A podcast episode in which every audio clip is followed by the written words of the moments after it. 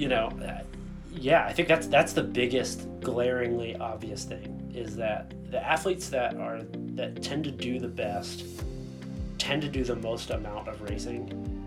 Um, they tend to do the most amount of like high intensity work in that regard. And I think first and foremost, they they become good bike racers.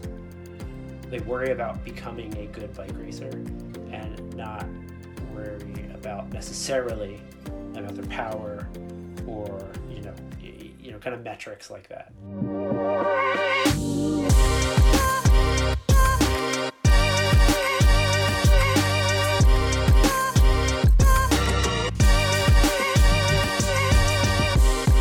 Hello, everyone. Welcome to the Fever Talk podcast. I'm Maghalie Rochette, and we are August 14.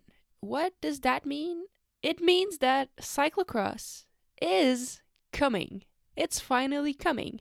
And so, since cyclocross is coming so quickly, I decided that it would be fun to catch up with an old cyclocross friend, someone who has been a legend on the circuit for the last few years, someone who's been a mentor to many of the athletes currently racing, Stephen Hyde. Um, yeah, as you know, Stephen has been three times national champion in the US. He's been a Pan American champion. He's been the best American in the World Cups, having achieving a, multiple top tens in the World Cup, and just a good friend too. Stephen is a goofball and a really cool guy, so I thought it would be fun to catch up with him because last year he decided that it would be his last season. So he is now retired from professional cycling, but he's still very much involved in cyclocross and in cycling. He's coaching many many people and he is now the official cyclocross coach of USA Cycling.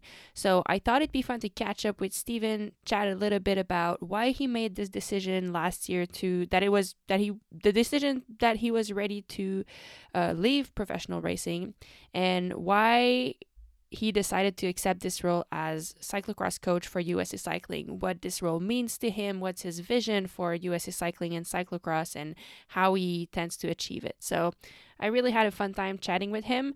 Um, I mean, Stephen is just always such a cool guy, so I hope you will enjoy this conversation just as much. Thanks again, Stephen, and uh, thank you all for listening. I'll catch you after the show.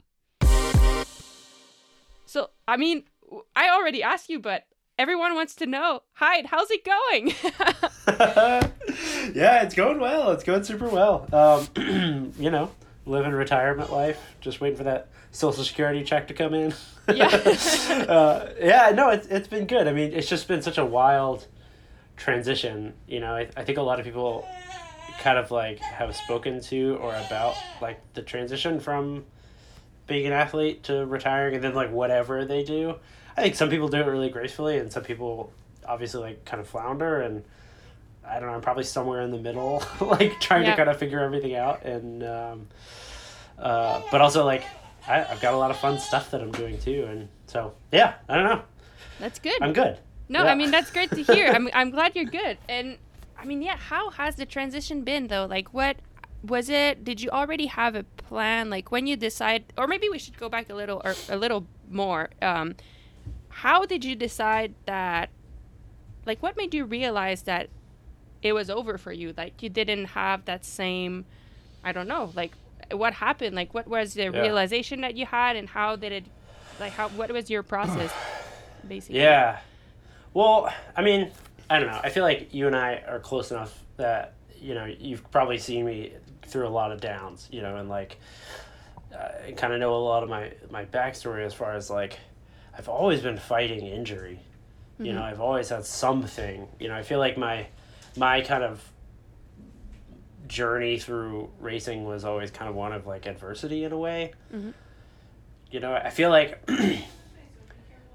you know, I feel like I've always been a talented athlete, right? And I've been able to like pull out things, you know, kind of naturally. Yet I also feel like this other, this the kind of other side of it has always been, well, I'm always hurt, and I'm always like chasing something, and I'm always trying to figure something out, and you know, just the the physical exhaustion of that, and then the mental exhaustion of that, and then the kind of transition to growing a family, Mhm.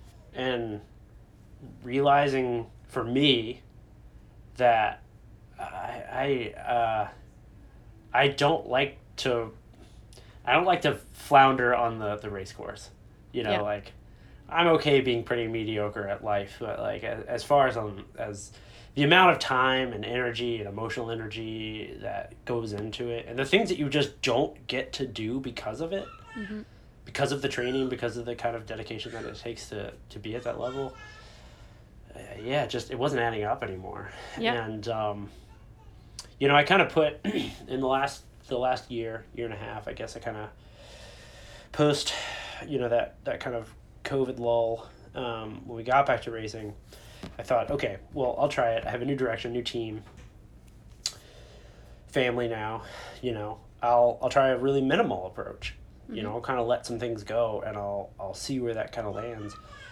And it was a weird thing because i some of the best i hit some of the best training best numbers most consistent training i had done in a really long time.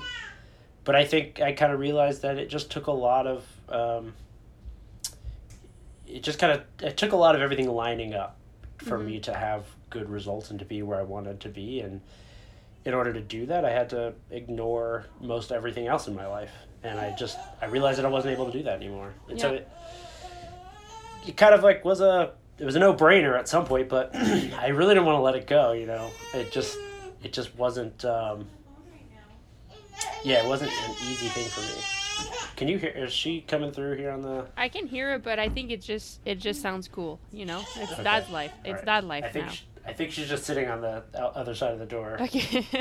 Um, uh, yeah, so you know, I, I think I kind of transitioned a little bit in that period of that last year's uh, race season of kind of putting all the energy into my racing and kind of started to put it back into the team that I was with. Mhm. Um, and started to kind of put some energy into thinking about what was next. And I always said that I, I didn't want to end, you know, I always wanted to be done on like a good note. I always wanted to do something kind of big and go out. And, you know, I'm, I, I think I've had the, I've had the fortune of, of having so many like mentors before me that, you know, were really, I, I got to see them struggle through it and I got to see them kind of end not on their own terms. And that's where I, I kind of came to that conclusion, right? Where I was just like, I don't want to do that.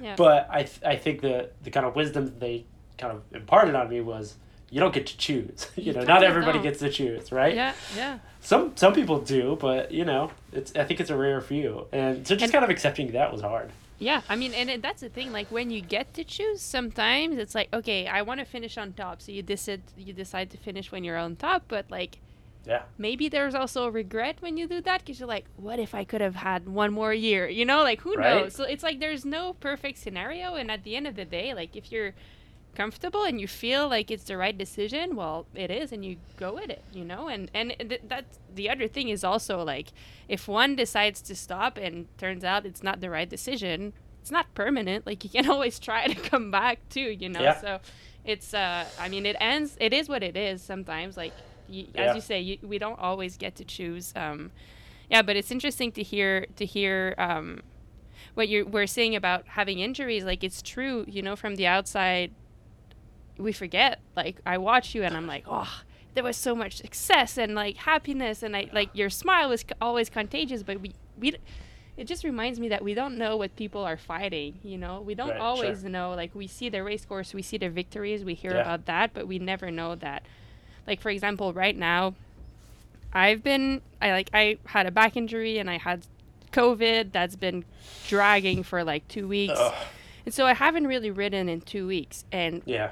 For me, it's like the center of my own world. And I'm like, oh Right. my God. And freaking, like, at first I was freaking out. And I slowly worked on accepting it and being like, you Sure. know what?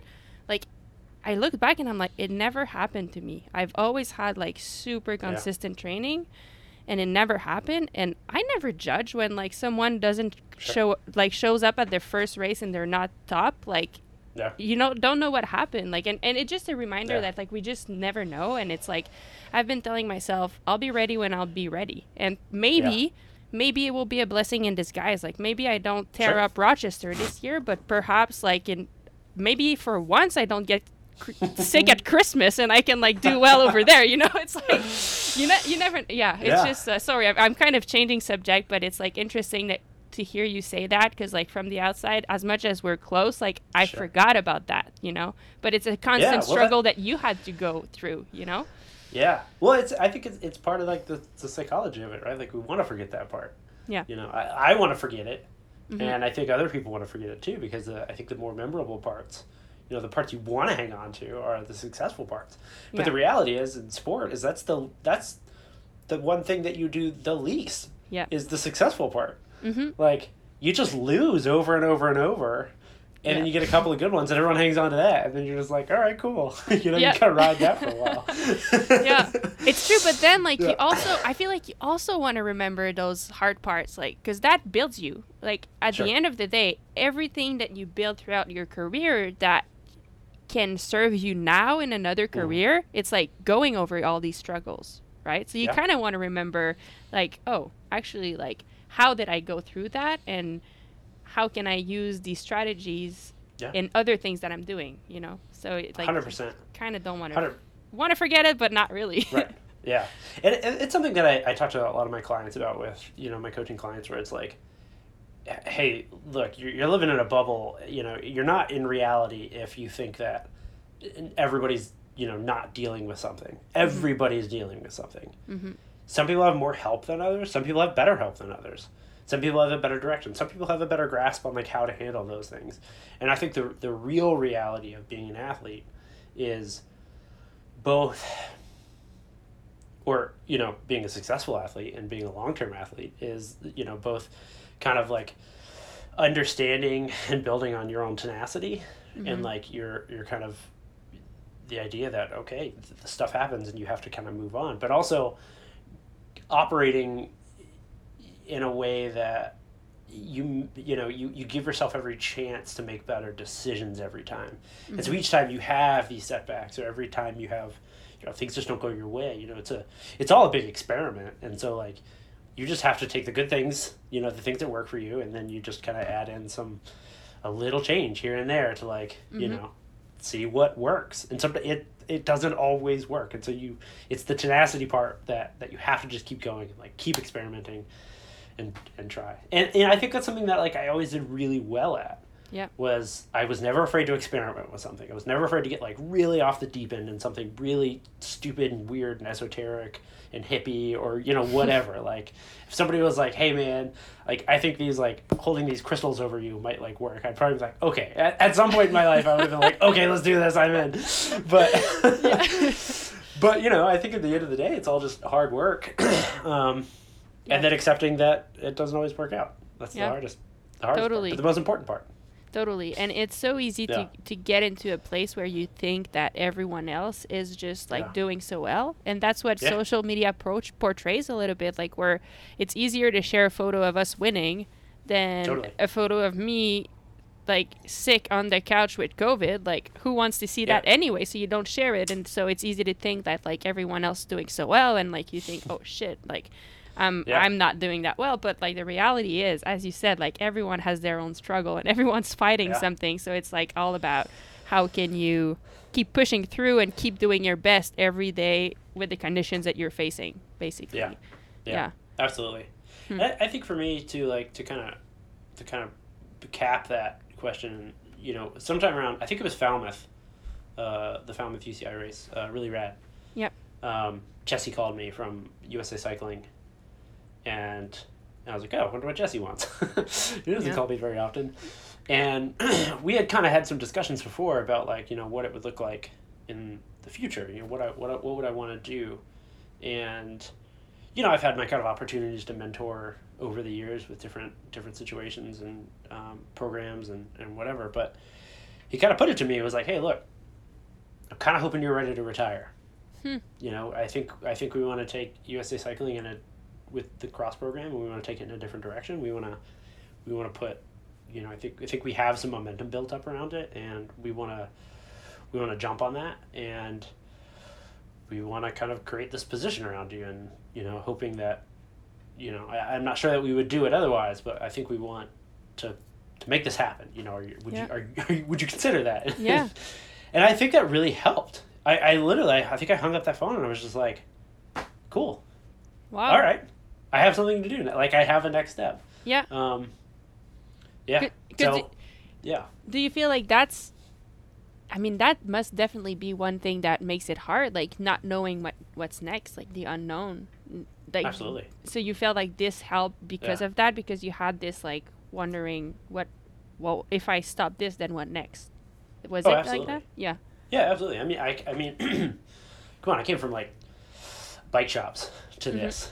You know, I, Mhm. I was, you know, I don't really, I don't have, uh, you know, uh, an education to fall back on. I, I don't necessarily have a lot. Um, you know, I didn't go to college, and so I don't, I don't have a lot of these things that a lot of my peers have. Mm-hmm. You know, kind of this expectation of like, well, when I'm done racing, I think I'm gonna do, you know, I'll, I'll probably go do this, and Yeah. um, so that's always kind of weighed on me and i um, i've had a lot of really good mentorship in my life and i've had a lot of positive reinforcement for doing things but still everything that i've done has either been um, because i you know because i just kind of found my way into it Mm-hmm. or because i took really big chances um, and i didn't really have anything to lose Yeah. and I, I think one of the the kind of I don't know like mental barriers with transitioning once you have a family and you have people that kind of rely on you. You know for the first time in my adult life I have people that rely on me.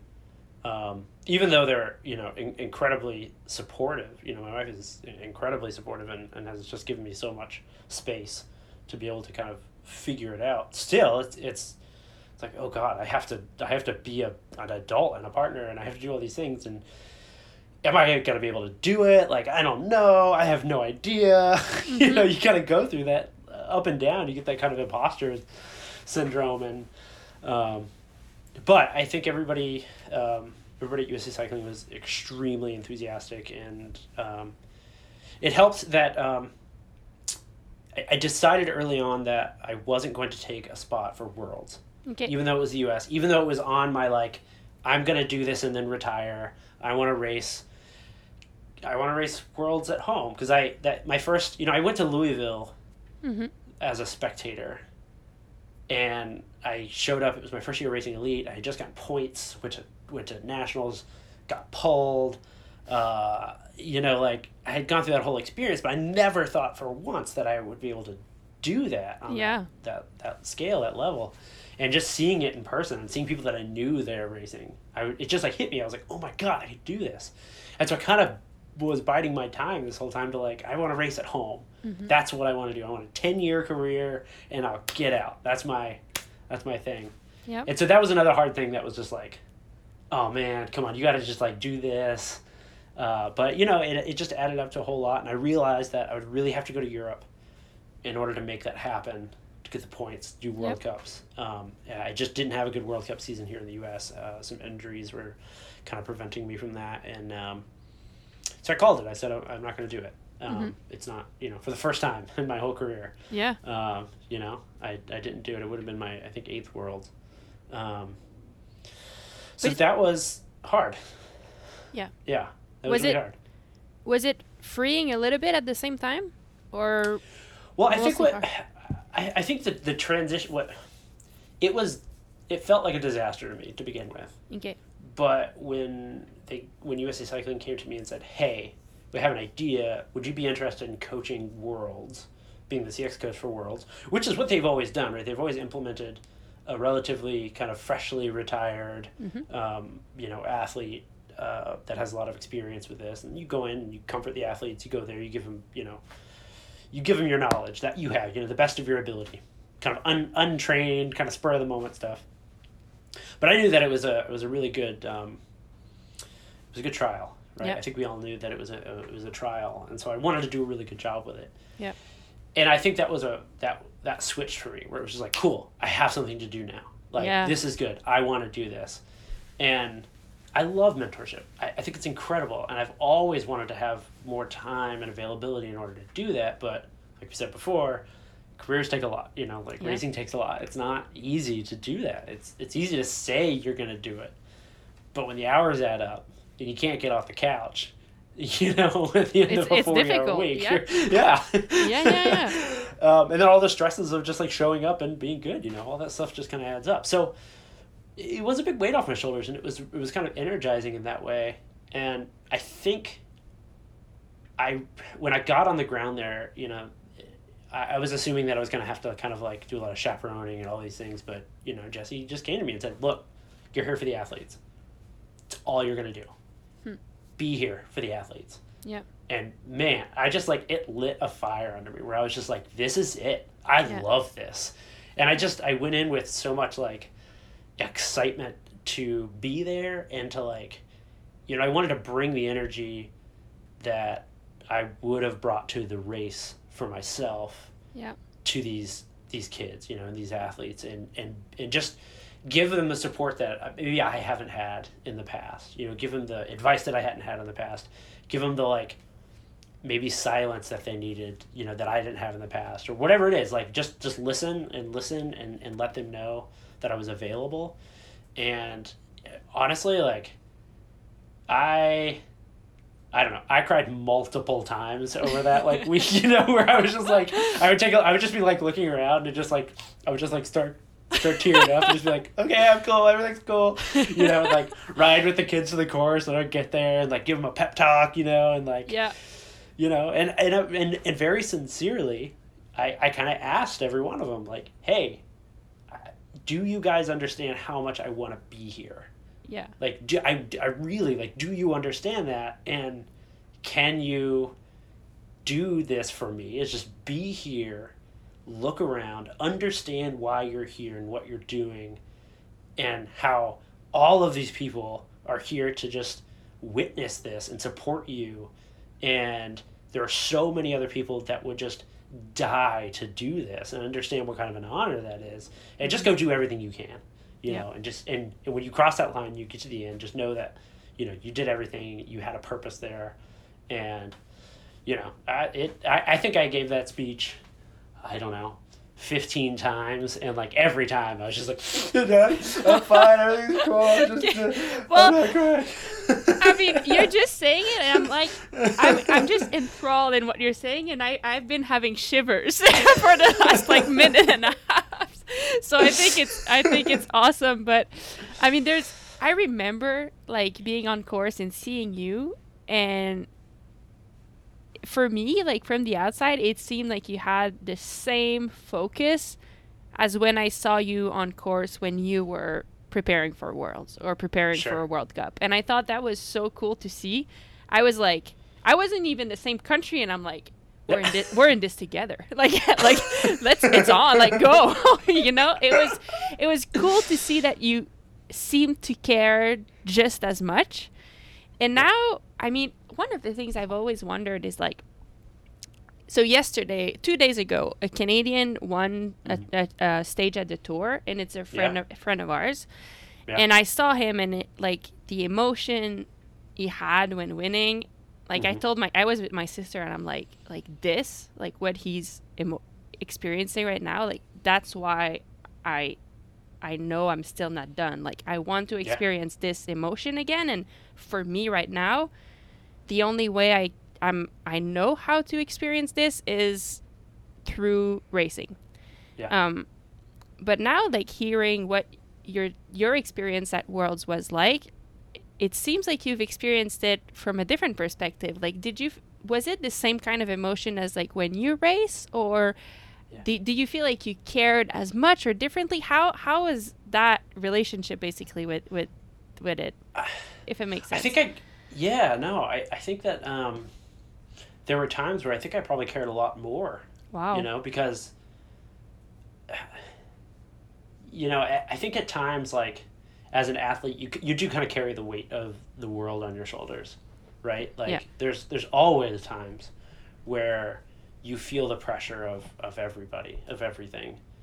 And then there's times, that kind of flow state, that thing we all strive for, we don't feel any pressure. Mhm. And those are the times that, you know, I think we as athletes really hold on to and remember that feeling of like f- of free movement and momentum and not thinking and doing and the the outcome of that. I think when you're when when you feel like you you step out of that and you you you have you're all of a sudden like you are kind of beholden to everyone else to some degree you know and it's not like once the race starts you don't have that feeling anymore of like separation. You mm-hmm. are more connected with those athletes. Yeah. And I, I could say that i've probably never been that stressed out in my life you know and i'm sure that will like kind of fade right? But like as my first kind of go at it you know i was all over the place. I couldn't you know i was just like oh they're gonna start. I gotta go. And i would like i would get off the course, grab a water bottle, ride to the start line, check in with every single athlete. You know what I mean? And when they were gone, go watch the race, yada yada, and, and go check in with the other athletes. And I think that like, a I've never ridden that much on a single course in my entire life. Yeah. Hundred percent of the local legend of that place. Um, for Strava. Um, but but also like it, it was a much more like kind of selfless feeling okay. of like, yeah, I don't eat. That's cool. I'm just gonna go take care of these. I, I just want to make sure that this is done. Yeah. You know, like cool. I, I don't I don't drink any water for an hour. Great, that's fine. You know, I'm not gonna change any of my kit today. Fine. Yeah. you know, um, such a contrast, right? It's such like, a contrast. We're so yeah. focused like on our own little person all the time. Like, oh my god, I think I should drink one more sip, or oh my god, like. right. I yeah. know it. It's just it's yeah it's a total opposite of that, and so there was like these kind of weird like kind of nuances that were they're so different. Um, but I think in in general, I felt like when I saw the kind of dynamic change in the team of kind of fractured you know in in my years on the national team you know it's kind of it's you know it, you know the national team structure it's obligatory you have to do it in order to do these races yeah there's no way around it. you can't as a tradesperson or as an individual go to the world championships on your own you have to go with your federation mm-hmm. and so it's this obligatory thing and I think in years past, there's been good years and there's been bad years. And I think there's been really bad experiences and there's been really good experiences. In all in all, the experience has been that the the athletes tend to be a really fractured group, you know, small groups of people. You know, whether you, you show up, you kind of know somebody, they're already your friend, and that's it. You just kind of hang out with them. And when I got there, you know, I noticed that a lot. And I was mm-hmm. like, okay, how do I ch- how do I change this? how do I change this dynamic? How do I get people talking? And how do I get people kind of connecting? And, you know, I just did what I do best, which is just like talk at everybody, you know, like get yeah. in there and just like, uh, you know, be goofy and, and, and just get people to open up. And I think day after day after day, you just saw this dynamic change. And to the end, we're like, they were all running around in groups and like hanging out and like everybody was cheering for each other and they all knew each other's names and you know they were all sharing stories and they were all being very vulnerable yeah before the races you know in our in our kind of pep talks where you know the prompts that i was giving was like hey this is my experience you know like i was scared of this thing or whatever you know like i can remember whatever freaking out about this thing yeah. having these really deep conversations that you know went from just individuals to like opening up into these groups and i think it gave a lot of people like a lot of strength a mm. lot of like bonding in in that in those groups and i and i have to say that, is the that was so close to the feeling of that flow state hmm. of that like that accomplishment um, we're just seeing people connect and just seeing people have like a good time at one of these events yeah and not let the stress be the driver mm-hmm. um, that was like a really big win, and it it really did feel like that kind of all right, cool. I went in, I did my my thing, and I came out with a good result. Yeah, happy yeah. about that. Oh, that's super yeah. cool. Uh, yeah. I, I would like to get back uh, in a second to your role at USA Cycling and your your your vision for that. Uh, sure. But just before we go there, normally I was so excited to chat. I, I, I didn't I didn't want to go into this right away, but normally all these episodes start with one question, yeah. which is simple okay. but not really. Um, I usually ask people to describe themselves. Oh God. How would you describe yourself, Stephen? oh, no. Oh no. Um, God, how would I describe myself? Um, God, probably just like a human raccoon. uh, um, yeah, I don't know. I guess like uh, I am an uh, extroverted introvert uh, who uh, thrives on absolute adversity and really loves uh, getting in over my head in adventures. Yeah. I think that would be my. That's super cool. yeah. No, I love it. And, and I guess the reason I, I waited to ask you is I, I thought it would be an interesting way to finish the the chapter on on the transition Mm. because Sure. be, was that something that was I mean it seems like not because I mean you're someone who's so thoughtful like I'm sure you you you've already thought about that and I don't think you ever identified yourself as a bike racer necessarily like you're your own person that did bike racing I, that's my impression on you but was that something that was maybe hard at first like accepting that I mean, you've been an athlete, pro athlete for 10 years, and suddenly it's different? Like, is that something that crossed your mind at all? Yeah, yeah, that crosses my mind every day. I mean, I, Huh. I have identified so heavily with with being a bike racer, and, and, and not just a bike racer, but like you reach a certain amount of you know success, consecutive success, and you kind of you know for for me, in my experience is that I had a really hard time just coming down from that, or even just like the idea of not being that person. Hmm. People still call me, you know, the national champ, like as if it is current. Yeah. You- Knowing like like literally yesterday, I talked to somebody and they're like, you know, how often is the, the national champ walks in? And I was like, well, actually, I'm not, but you know, but but it, it doesn't go away. Yeah. And you know, I, if you ever, you know, you haven't been to my house, but um, there isn't, it, there's nothing bike related. You know, it's all in bins downstairs. You know, Yeah. I get a medal, it goes in the bin. Yeah. I get a jersey, it goes in the bin. And I, I keep it. I keep stuff. You know, I have all my my uh, world's skin suits, you know, sealed up in little bags, or, or I give them to friends, you know, to hang on to, or my jersey, you know, whatever. They all go in tubs, but I don't look at them. They're not out Yeah. and it's an that it's, it's an important thing for me because I can't just be that Yeah. because I you know I, I think I started late to this Mhm. um, you know I, I didn't uh, I think I turned professional at 24 or 25 um, I started you know I really started racing in earnest at like 23 maybe it was 26 that I turned pro. Yeah so 22 23 is when I really even started. So you know before that I'd lived a life already. I'd Yeah. done so many other things. And um, that kind of slow transition into being a, an elite athlete you know it's kind of your whole world shifts your whole everything fades you know all this other this kind of old world you know I, I left where i used to live all my friends there you know all the various places i've lived. I've always kind of been on the road so I, I, i've never been super close but like away from my family moved to a new town create that structure.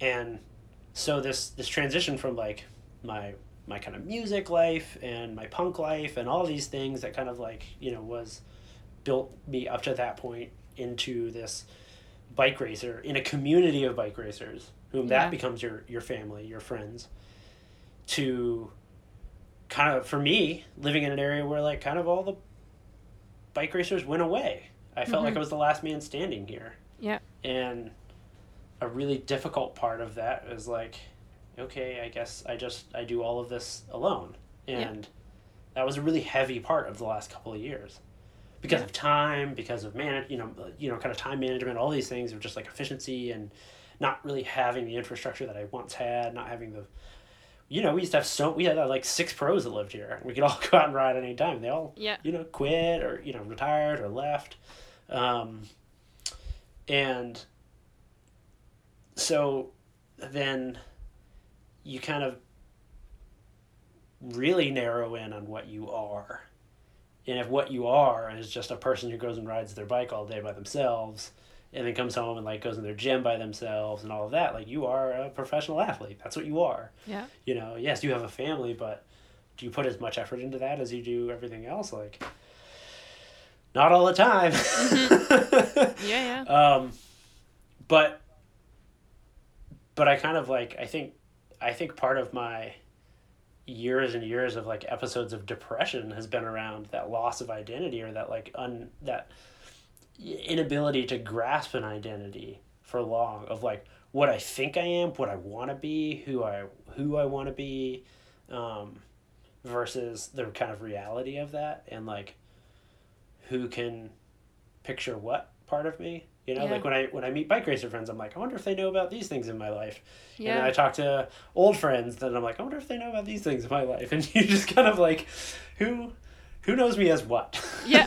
Yeah, yeah, yeah. you know but i think in that way too like I, I don't know like i don't know if i've ever known exactly who i am except for the things that consume me at the time Mm-hmm.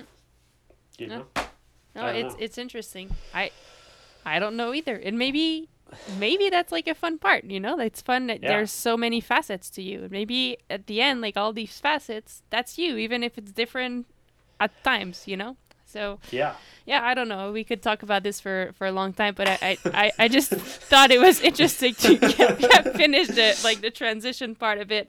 Um, yeah yeah, I mean, and now like USA Cycling cyclocross coach. Um, you also coach other people on on your own, I think. yeah yeah, Yeah. i work for uh, yeah i work with forever endurance uh, Yeah. out of boulder um, well I, i'm not in boulder but they're in boulder so yeah i do have private clients as well Okay. um, and yeah and so i just started this this position as the the cyclocross coach Yeah. um, for USA Cycling for the national team, and um, it's been an interesting, fun, uh, kind of scary transition. Yeah. No, it's cool, and I love like how Yeah. you talked about your first experience with them at the Worlds. Um, and but now I'm like curious, what what is your vision? Like, what are some? What's your vision for USA Cycling cyclocross? What are some values or principles that you want to instill in this in this group? Like you did talk about creating like the group, the community group, and creating teammates rather than just Yeah. people who are in the same country.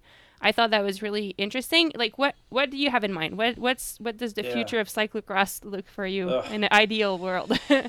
Man, ideal world. You know, I think this is this is kind of what I spend like all day thinking about. You know, Mhm. I think the whole the whole crew does, and I'll say that Jesse has done a Jesse Anthony has done a the, he's the off road manager who was Mhm. formerly the cyclocross manager.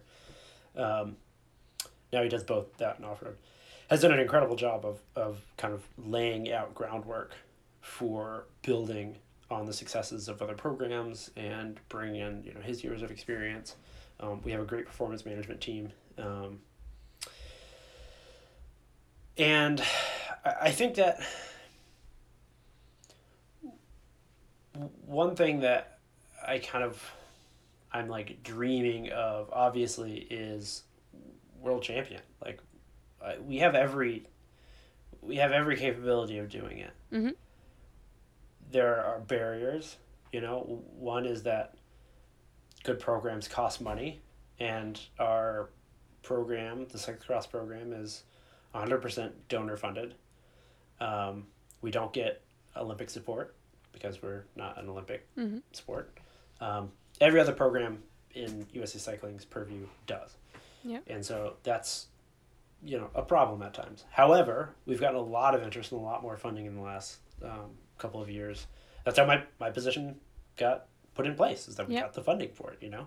Um, we have a, uh, we have something called the Mud Fund, which uh, people can donate to. And if you're listening to this, please, by all means, any uh, small amount or large amount is welcome. Um, it goes incredibly far, um, and we're we're trying to build on that. Um, I think we have every capability of, of creating a world champion. Yeah. Uh, multiple world champions. Um, part of that process for me is creating the culture that will enable these athletes to succeed on that level. And I think part of that is getting them to see us as a team that they are always a part of. seeing us as resources and not an obligation. Mhm. and seeing us as mentorship you know and not just somebody outside of their bubble. Um, somebody they can lean on somebody they can count on. And ask you know like what do you you know what do you need? You know i think that's that's been my job is just like hey what do you need? Mhm. do you have this? You know and we're talking to like you know talking to 15 year olds and 16 year olds a lot of it ask a ask a 15 year old what they need Yeah. they're fine right like they're always going to be like eh, i'm fine i think i have everything yeah. but they don't know what they're missing to some degree right like they don't know the kind of um, I don't know how it always goes, and so like you know, kind of filling those gaps or or just kind of being prepared to move in with something, you know, move in with psychological support or you know nutritional support or whatever that may be, however small or large. Um, one of my projects is also building up our kind of institutional knowledge of cyclocross. Hmm.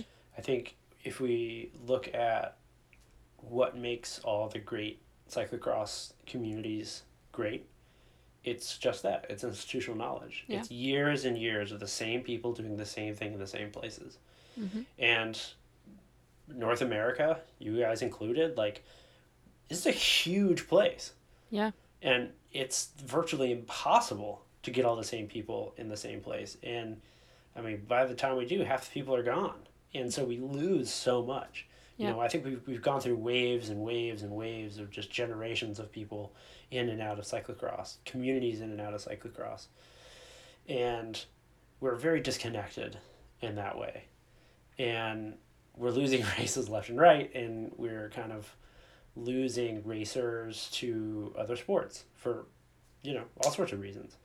And so collecting that kind of knowledge and putting it into one place and making it um, accessible Mhm. i think is, is is one of my really big goals. I mean i come from i come from like a diy punk background you know and before that like my, my parents are like hippies. So like community is everything right? And if you have something making it available to someone else you know is always the right thing to do. And so i don't want to at any point alienate anyone within the, the scope of the you know our our athletes performing. So whether it's their families or their coaches or you know other athletes kind of on the peripheral um, management from their teams etc you know i want to be able to work with all these these people. Granted that's always a harder than it sounds Yeah. you know but um yeah just i, I want to create a, a i want to create a space that people want to come to for various things Yep. and that see us as a as a really good resource Yep. um yeah i just want to i want to i want to share i want to share all the good things we can do and i think in the end with our abilities to produce world class athletes through the mountain bike programs, through the road programs, through the track, using that, using the knowledge that we have within our cyclocross staff, within our off road staff, and just continuing to put together the best team we could possibly put together from the mechanics, you know, the soigneurs, the staff on that end, um, to the athletes that we actually have. And then giving a long term approach to building that success. Yeah. You know, that that's kind of my that's kind of my outlook on it. It's kind of my motto with it. Yeah. No, I love it. I mean, I'm just Yeah. reading. I'm actually reading a, a book on Giannis Antetokounmpo, who's a basketball player from Greece. Anyway, Okay. uh, the guy is like coming from really poor background. Uh, I mean, his parents had like no papers. Anyway, he Yeah. eventually makes it in the NBA, but kind of as Wow. like a, a surprise. And the first Sure. years, he's actually not that good. But luckily, he ends up in a franchise that's not pushing results for now. He, they're like, we don't care. Like, you you suck, but we want to still give you some minutes. Like, we want to Yeah, give you there's minutes Something there. like you, we want you to play even if that means we're going to lose this game because we know that you're good and you need to develop and then the guys is like now the best basketball player like but it's just cool Wow. that he had Huh. the opportunity to develop and sometimes we're so focused on results now that yeah. maybe we don't give as much attention to the kid that is not winning the races now that maybe he's Yeah. sixth but he has so much potential so i like that Yeah. approach i think i think it's cool Yeah. um Well, it's easy. It's easy, especially with athletes, to like get get the shiny bright one. Mm-hmm. You know, I think we all want that, and it's it. It's not that that's wrong. It's not that that giving an athlete that is good right now the available, you know, the the opportunity to do well right now. But Yeah. you do always have to have that long term sight. You know that like that long term plan for other athletes and for that athlete, right? Like, yeah, yeah. I, you know, like you've seen this, like in, in your own career, probably like you've had like astronomical success, and then like you know long bouts of like getting back to the grind and like working it through, and like you know what I mean. Yep, and that's yep. that's how it goes. Like if you were like, okay, this is the best I'll ever be, you would have quit by now. You oh, know totally, what I mean? Like totally. it's long term. Yeah, absolutely. absolutely. It's like how can you always be a student of the game and keep learning and that's how one day you'll Yeah. be maybe the best or maybe not, but the best of Yeah. you at least. Um I mean I mean I kind of on this direction like I know you've spent some time training with Wout van Aert and other European racers. Sure. What while like training with them and observing them, what have you learned? And like what do you think we as North American riders can learn or what what Yeah. have you learned from them that you want to teach other athletes that maybe you didn't have the opportunity to, to learn early in your career and you've learned later like are there a couple of things like that that um, you would like to share Yeah, I mean, a lot of what I've learned is is that there is no real secret to success in terms of bike racing. Like there is no like secret workout or secret keto drink meal thing or diet that is going to make you successful. Mm-hmm. It's bike racing a whole ton eating a lot of food and training well and smart. Yeah. You know doing the hours and doing the right amount of work. And I, I think that like seeing how much like fad information that we get um, is really overwhelming. And i think every time i talk to a younger athlete they're onto some sort of like different you know rabbit hole of of something. Who knows? It was like when that netflix game changers movie came out and everybody was like oh we're gonna go vegan. It's like hold on hang on. Yeah yeah. You know, like you know, this thing comes out, you know, they're like, oh, we're gonna go keto, we're gonna go, we're gonna do ketones, you know, we're gonna do all this stuff, and so, um, you know, yeah, I think that's that's the biggest glaringly obvious thing is that the athletes that are that tend to do the best tend to do the most amount of racing. Um, they tend to do the most amount of like high intensity work in that regard and I think first and foremost they're they become good bike racers. They worry about becoming a good bike racer, and not worry about necessarily about their power, or you know you know kind of metrics like that. yeah And I think that's one thing that we, we tend to lose a little bit of in, in North America. We're, we're so there's not as much racing to be had. Yeah. I think that's that's an important differentiation to make. It's not that we can necessarily do that. So I think that our kind of focus can tend to shift because well we need some like time to fill. Mm-hmm. There's like a lot of anxiety around getting to the next race. You know, it's not like whatever, you can go to Oudenaarde and, and race four Yeah. times a week or whatever, or five times a week. Uh, Totally. you know, not the same. And Yeah. and so there there are obviously some differences to that, but the simplicity of it and just like reminding yourself that it's a long term process. I think that that's a big one. I do have to. I, all right, I have a short story. So I was just thinking about this the other day, watching Wout win uh, all these, uh, well, sprint stages plus like every other stage ever too. yeah Uh, and I was just like watching him like smack down all the like world's best sprinters, and I was remembering that uh, in Calpe, we were doing sprint workouts, and this is like day five or whatever. I'm totally cracked, and like I'm I'm just I'm coming apart. And the guy rides like you know fifty watts higher than I do in everything, and so I, he's like, "All right, we're gonna do a sprint pyramid," and I was like, "Okay, all right." And I tried to match this guy every every workout we did. I was like, "Cool, I'm gonna go." Like whatever, Yeah. even if I have to just sit on his wheel to do it, you know, I did it. And um, and there were some things we were kind of like on par with, and I was like, "All right, this is cool."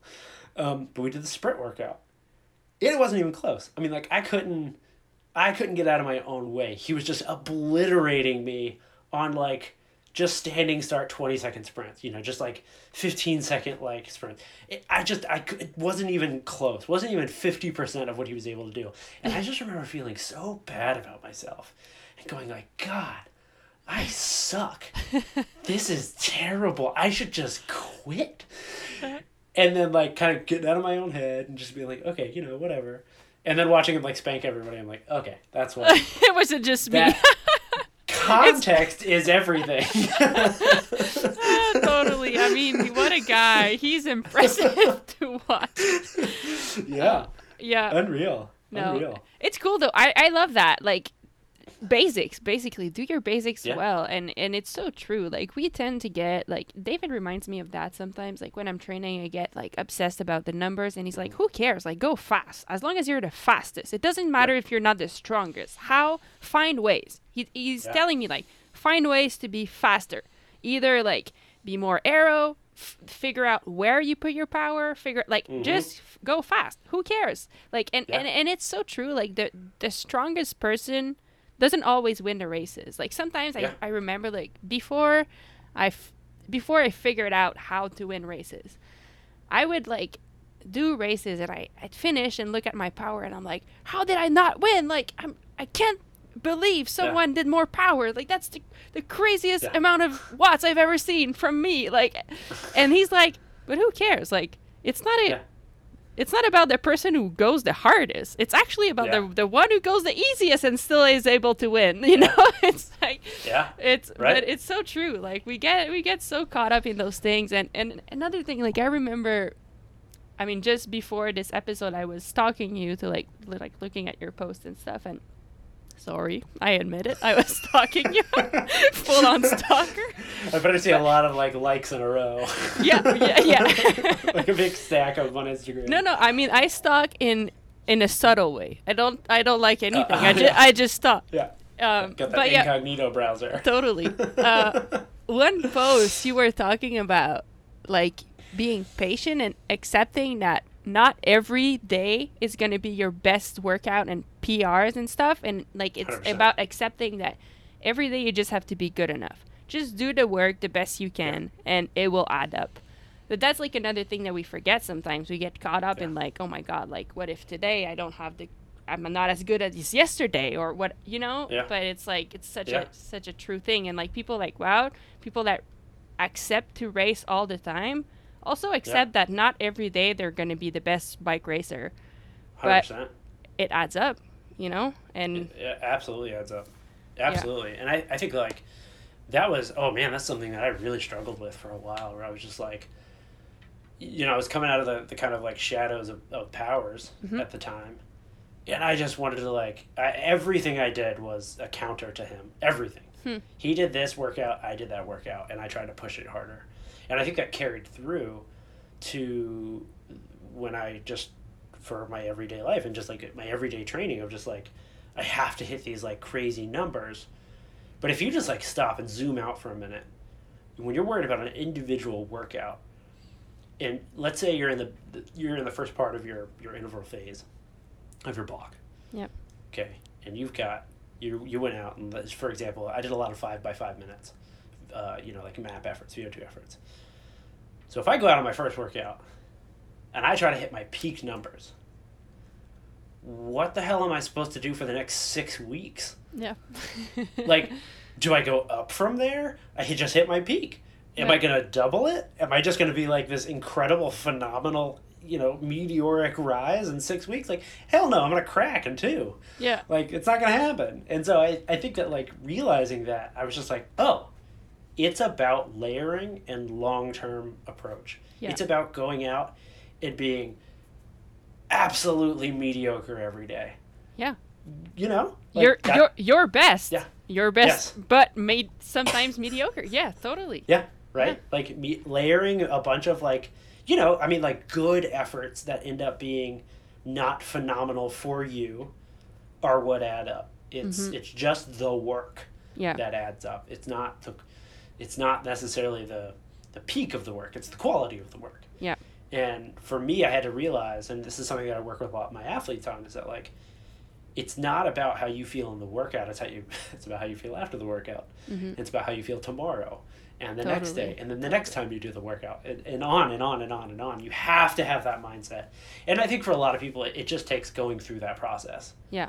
And it just having it hammered into their head of like, hey, you can't do that again. Yeah. Yeah, totally.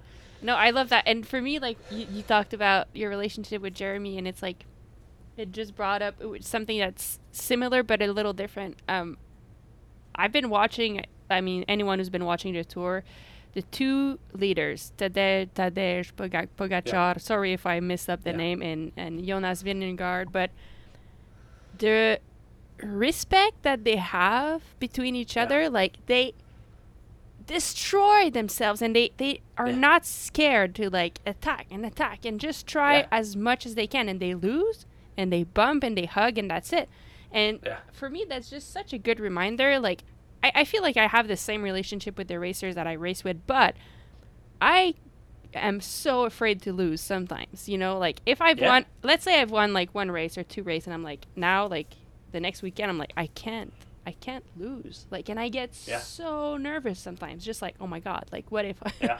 like what if that person beats me and it's like at the end of the day if she beats me and i did my like i just destroyed myself what do you want like good for her Yeah. we'll try again next day you know We'll, like we, we, Yeah. race again but it's like hard to it's easy to lose that perspective sometimes and just get so oh, caught up Oh, absolutely. in like the one Absolutely. thing yeah And, and I think it's a it's a really healthy reminder to get your ass kicked every now and then. oh god yes You know, like Yeah. you lose so much edge being just unstoppable. mm-hmm. Like there were years, you know, like 2017 was a, good example of like I, it seemed like I couldn't do wrong.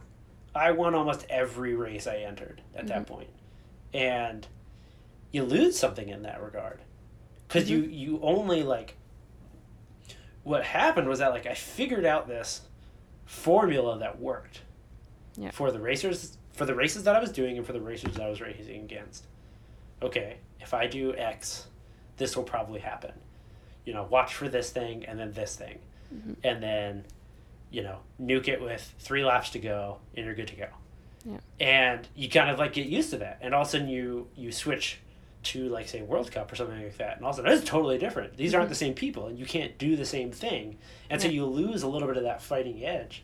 And it's really important to be put in the hot seat and absolutely, you know, just just get murdered every now and then to, to snap you into reality and to give some of that fight back to you. So where you're just like, fuck, how do I win again? How Yeah. do I do this? Yeah. It's so important as an athlete to always be, you know, to in to some degree, the the kind of like weakest person in the field or the you know Oh yes. dumbest person in the room, you know, or at least not be the smartest person and not be the strongest person, Yeah. you know, Yeah. and I that way you always have some, something to fight for. totally. like honestly, if I win a race, I kind of stop thinking about it. If I get Yeah. second, I cannot stop thinking about it. And it's like, Yeah. but I love it. I'm like, I hate it and I love it. I'm like, we got to do it again. Like, how can I? How can I try? like, how can I make it happen next time? You know. But it's like Yeah. you're right. It's such a good feeling. Yeah. It adds Uh, to that hunger, you know. yeah. It just it spark it sparks something inside you that you, need to succeed, and it. Uh, I I think it's also part of a, a healthy relationship with the sport too. Like, Mhm. I think you see people that have that just kind of unstoppable career. You know, I think you'll see that with a lot of just these these phenomenal athletes that just can't do wrong.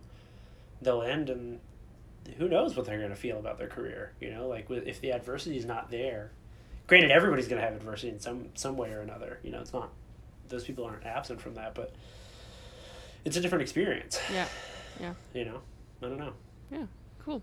Well, thanks for thanks for sharing. I, I feel like I digress a little Yeah. bit, but it was interesting to to, to just chat about that. Um, I mean, just to end this on a on Yeah. a good note. Photography, photography, your creativity, Yeah. dad life. Like, how's all of this Sure. going? Uh, what are you excited about right now?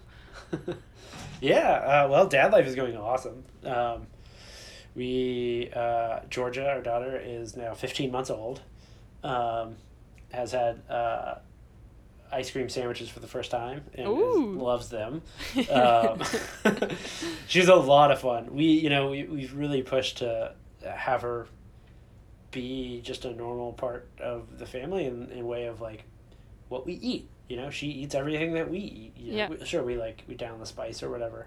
Um, and she's just a phenomenal eater. She eats just like her dad.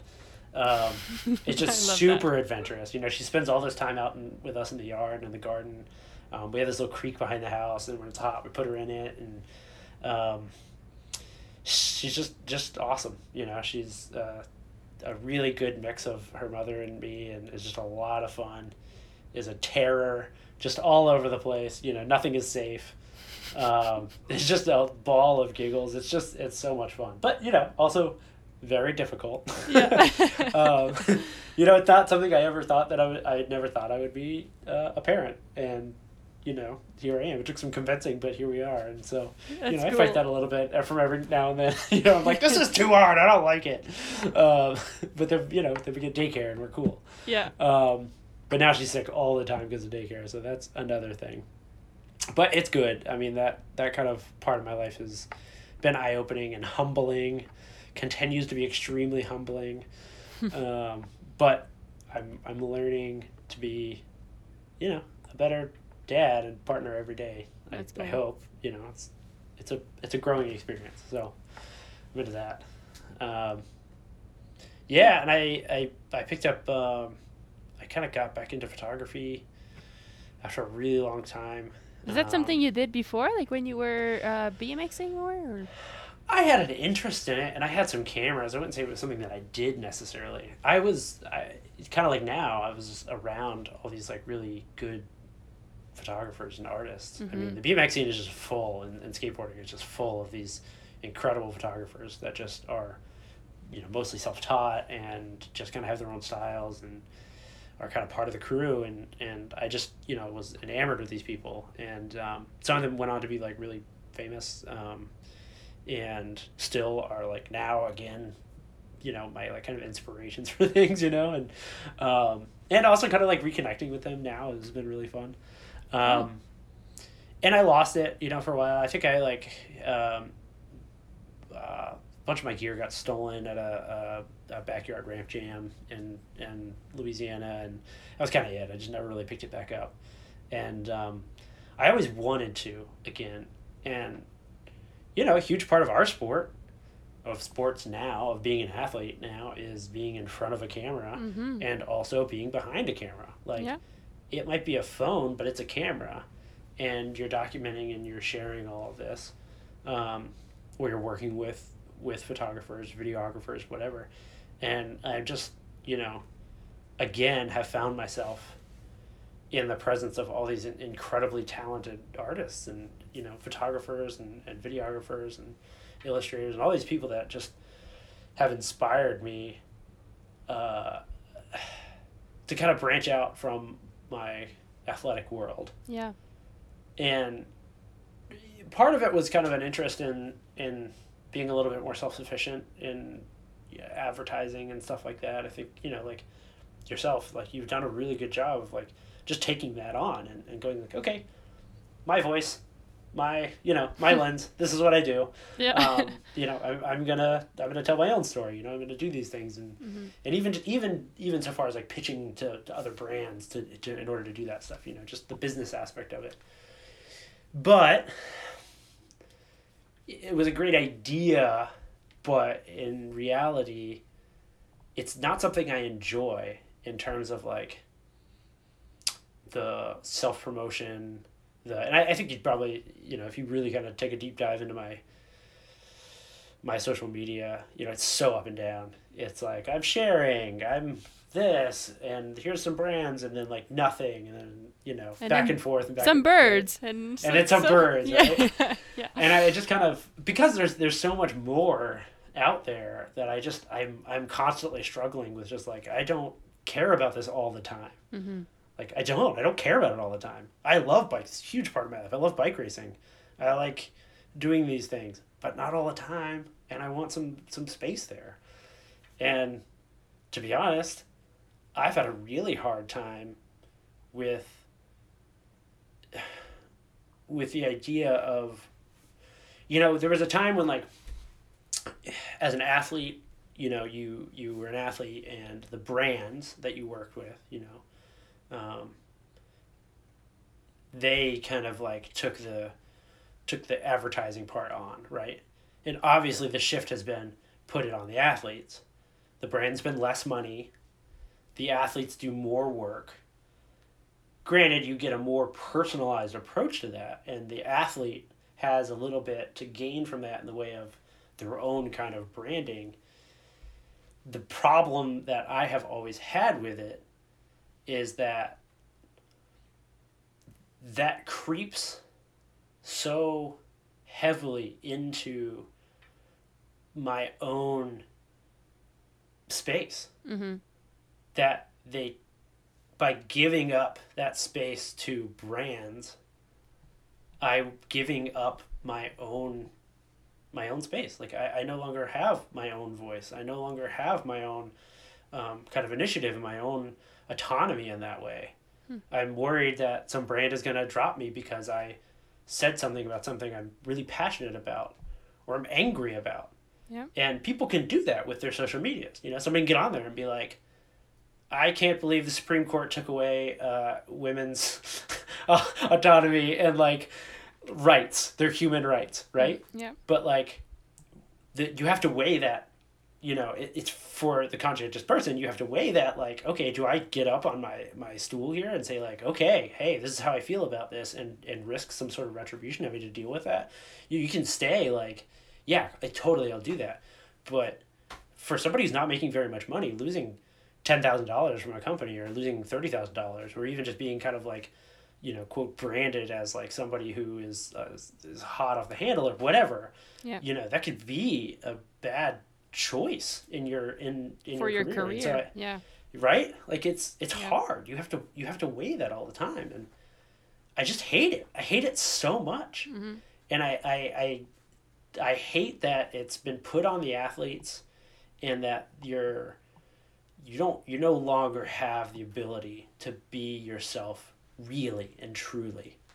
We can do it, you know, and I, I am speaking for myself, and I think that you know I think that some uh, other people have a different relationship with that, with with this whole thing. And for me, I don't feel comfortable with it. I don't feel like I can be myself, and I don't feel like I always feel like I have to. I even even if the majority of the people on there on say Instagram are my friends, I feel like they're an audience, Yeah. and that's that takes away the joy of that for me. You know, I'm not sharing with my family and my friends of, of things that like I saw. You know, I saw some stupid sticker. I took a picture of it and people liked it. You know, I get somebody saying like, "Hey, uh, you know, no politics on here. You're an athlete. I didn't come here to see. I don't know, follow you for that." You know, and so it just kind of it, it's disenchanting. Yeah. And so my kind of entry back into photography at first became this thing of like, okay, well maybe I'll do this. You know, I'm inspired by people like you and people like Carrie who have done like great things with their work and have been able to kind of monetize and and not just monetize, but like you're doing you're you're encouraging and engaging with people in this really positive way that goes much much beyond just your athletic endeavors, right? Like you touch people in a way by being honest and open and kind through your that the the channels you have through video through through writing through podcast um, you can do great things with that. I i i haven't really i haven't been able to deal with that balance very well. And so for for me that drive to kind of like I bought a GoPro, you know, years ago and I bought all that stuff. And you've never seen a GoPro video from me because like I get to it and I'm like, I hate this. And um and, and the same thing with photography. You know, I even had somebody ask me to come shoot a a, a bike race and I, I turned it down. I was like, you know, I, I don't think that's my thing. Um I actually love taking pictures of birds. I love uh, landscape photography. I've gotten into film a lot. I mean, that's what I started with, and I got into digital, and now I'm kind of reverting back to film because it's much more of a process. I like the, I like the, yeah, I like the, the hard work of it. You Yeah. know, I like the the process. I like sometimes not having it come out Yeah. you know, like I, I ruined a roll a couple Yeah. days ago. Uh-huh. That was from a vacation that I really was excited about, and I, I kind of the like same ruined it. thing. Like, I did oh, the oh, hello. Yeah. I sent it to have it like to have it develop, and the guy called me and he's like, "There's nothing on your film." I'm like, "Oh no!" it was just badly installed in the camera. Like what a Oh, goof! no.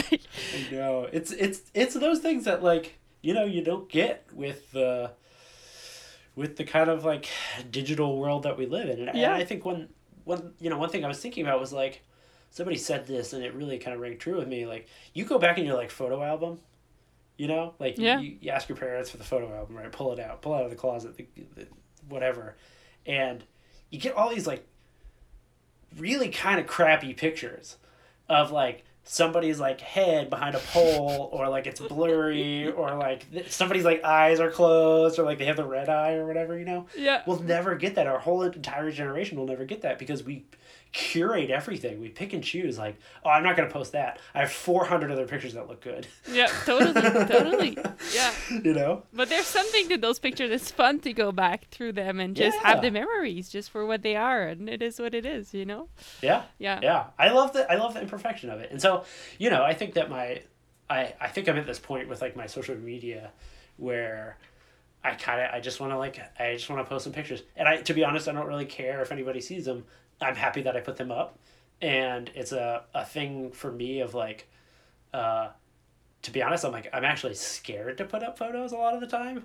Like somebody asked me if i wanted to do a, a gallery. You know just like you know like at a, like a, a cafe or something you know nothing nothing big. And i was like whoa I, I don't, hang on i don't know about all that. So like no these are good. I'm like well okay but i'm not i uh, uh, i don't know if they on a wall and people and uh, i don't know. Yeah. Uh, it's it's interesting though because like that's exposing yourself but similar to what racing is you know? But yeah. I, I get it. Like it, it's different when it's a creative thing. Like for me it's easier Yeah. to i don't know if it's easier but maybe it's more a habit to expose myself on the race course yeah. But like exposing a photo like or Yeah. like making a recipe to like someone who's like a really good chef or a really good cook Yeah. i'm like uh, i don't know if i want to cook for that person. Like yeah, Right. it's, it's hard to expose ourselves. Yeah, Yeah, it's cool it though. really creativity does that like and yeah, i love that. Love it. And and I've never been like, I I- yeah, I've just I've never uh, kind of been okay with like my artistic side or like that creative side, and even like I've been playing music my whole life, you know, and like I'm not necessarily gonna go out and like you know I was even in a band for a little while, and and we played a few shows, but it just I was just it just wasn't my thing, like standing up in front of people doing that. It was so. Yeah, yeah yeah. cool I don't know. Oh, So- cool. Thanks for sharing. Uh, all Yeah. right. Last question. You know what the fever is? Like the fever Oh, is like. I mean, you have the CX fever. I think you still have it. I Uh, do. it's it's feel. I feel like you still have it. Um, but you know, I, I always ask people what gives them fever, and for me Yeah. it changes. You know, like sometimes Sure. it can be like you'll relate to this. Like you know when you just hit a muddy rut so well and it like you feel Yeah. you're you kind of you go fast and you get it like that oh, gives me yeah. fever but sometimes like actually a really when when i get a roll of film back that also gives Yeah. me fever and if i can share a couple with my friends like that gives me fever it, i mean there's all different things um, but i'm asking you what what gives you fever now Oh man, I think um, I think being out of my comfort zone, Hmm. being just being just kind of like raw and in the world, you know, is that kind of that gives me the fever. It gets gets me excited. You know, being being humbled, being around people that I I I'm kind of like in awe of. You know, I think being around all the coaches that I'm around that just have so much experience, um, and being kind of vulnerable in that and being like, hey, I, I, I need your help with this. You know, I think that that's a that's a huge thing for me. Um, I also think that being big with my family, being with my kid and, and being with her and, and seeing her with other little kids and being around other parents, seeing that kind of we're raising the next generation of of people and having a young girl who is gonna have to be just absolutely ferocious mm-hmm. you know I think that like I, I think about that that gives me the fever. I mean, just like how do we raise like the most badass girl, you know, that is Yeah. absolutely just gonna like tear everything down. Yeah, Gigi. yeah, Gigi, she's coming it. at it. I love it. Cool, thank Yeah. you. Um, I mean, just because people are probably gonna beat me up if I don't ask, but are we gonna see you at Yeah. some events this fall? Are you planning on coming to the USCX series or Mhm. camps or whatever? Or you, like, what's on your schedule? Yeah, so I'm gonna do some. Uh, we're doing some camps with USA Cycling. We're doing some um, some national team elite camps, um, and then I'll be at a couple of the events. I'll be at the the domestic World Cups. Cool. Um, yep. So I'll be at um, um, I'll be in Waterloo and I'll be in Fayetteville, Nice. um, which would be a lot of fun. I may show up to some of the East Coast races, um, Northampton. Um. You know, some of the closer ones like that. I'll certainly be at. Um, but yeah, I don't know. I'm kind of looking forward to, to not being on the road quite yeah, as yeah. much. I- I'll, I'll, I get it. I'll I'll also be in Europe. We'll be doing a um, we'll be doing a Christmas block and uh, World Championships. Cool. So, um, but yeah, yeah, have some Awesome. events too. Yeah. I did also um, I did retire officially from the UCI and from the um, you know from USADA and stuff too. So I won't be at any. I won't be racing for quite some time. Yeah. yeah. No. Okay. yeah, cool. got- Awesome. Yeah, got to go through that process. That's good. Uh, anything else you'd like to share? Yeah. Um. Well, I guess I should say that uh, I really am gonna be. I'm gonna miss being at the races. I'm gonna miss seeing you and and miss seeing everybody that uh, I love to see. I think that. I mean, the last decade of of being at bike races, I've made some incredible friends, and um, I've come to just get so excited about uh, being at the events and seeing everybody and, Mhm. and just feeling the kind of uh, excitement around it and you know the love that we all have for it, the fever. Yeah, I mean that really is the fever. fever. seeing the people and stuff. Like that's what I'm. Yeah. That's what I keep thinking every day these days now. Like I, I, that. Yeah. That's the fever. That's cyclocross. That's why it's so great.